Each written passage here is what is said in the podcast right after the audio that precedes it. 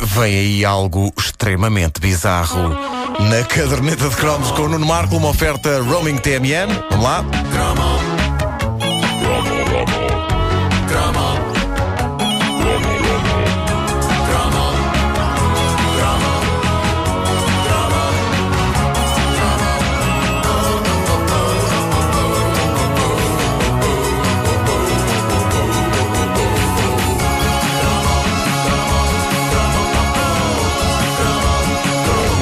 Talvez os nomes Martin Degville, Tony James, Neil X, Ray Mayhew e Chris Kavanagh não digam muito à partida, mas para nós que crescemos nos anos 80, ok, para nós também não nos dizem nada.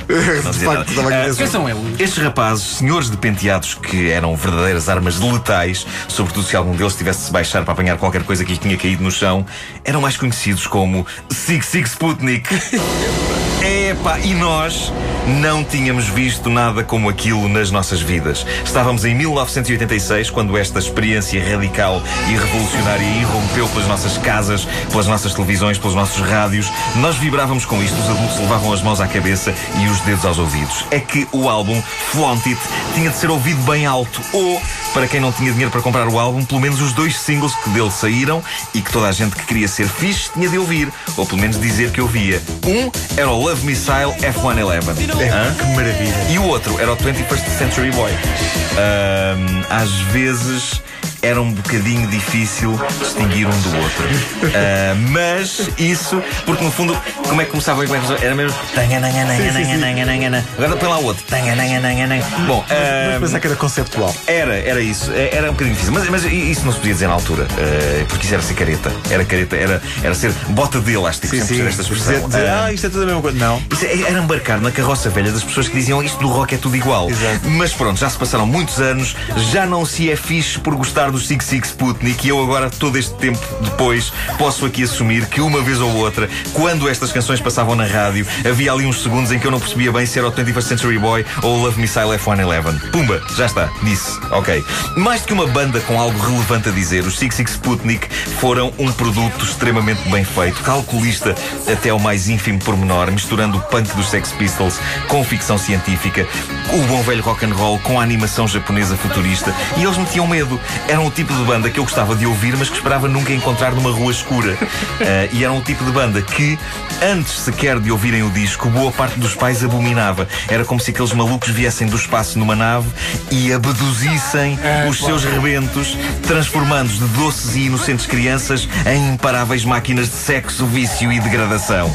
Agora já sabemos em quem é que a Lady Gaga se inspirou. Pois, lá está. Ah, mas não, agora à distância vê-se melhor que nunca que os Six Six Sputnik foram um projeto tão agressivo e violento como um episódio de Ulisses 31. Ah, aquilo era um desenho animado com gente, no fundo. Era esplêndido para abanar o capacete ou não fosse produzido pelo lendário mago do Disco Sound de Jorge Moroder. Não posso Era ele. É verdade, era, Era ele.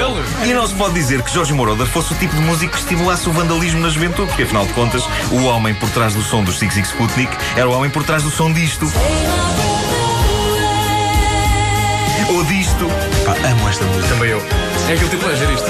É muito bom. Seja como for, os Six Six Sputnik marcaram a década e tão depressa como subiram aos píncaros da fama, assim vieram às reboletas por aí abaixo. O segundo disco deles, Dress for Excess, ainda vendeu um número jeitoso de exemplares, mas é provável que ninguém, a não ser as famílias deles, tenha comprado os álbuns que esta rapaziada fez em 2001, 2002 e 2003. Ah, Eles editaram continuam. nesses anos, sim.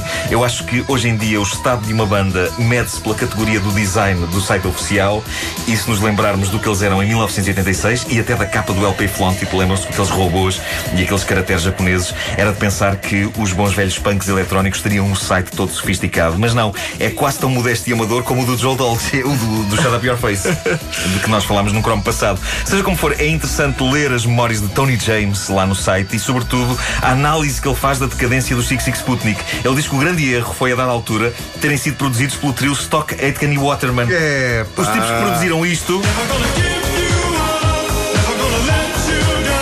e também isto.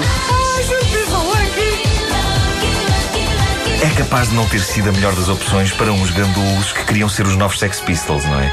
A propósito disso, e referindo-se a este trio famoso de produtores dos anos 80, o Tony James diz no site: foi como ficar com umas cuecas velhas da Kylie. Isso é mau? Isso é mau? Quem dera muitos? Quem dera muitos tem umas cuecas da Kylie?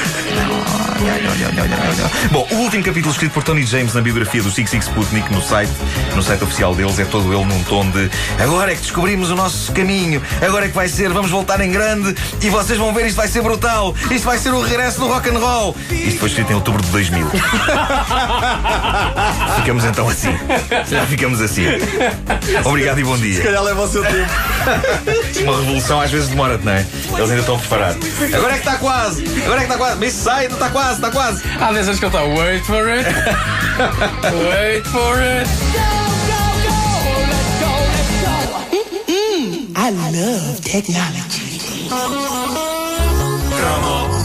A caderneta de cromos com um dos mais bizarros de todos.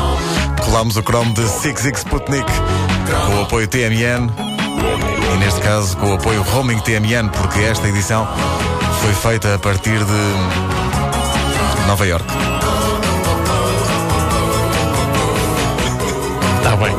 Eu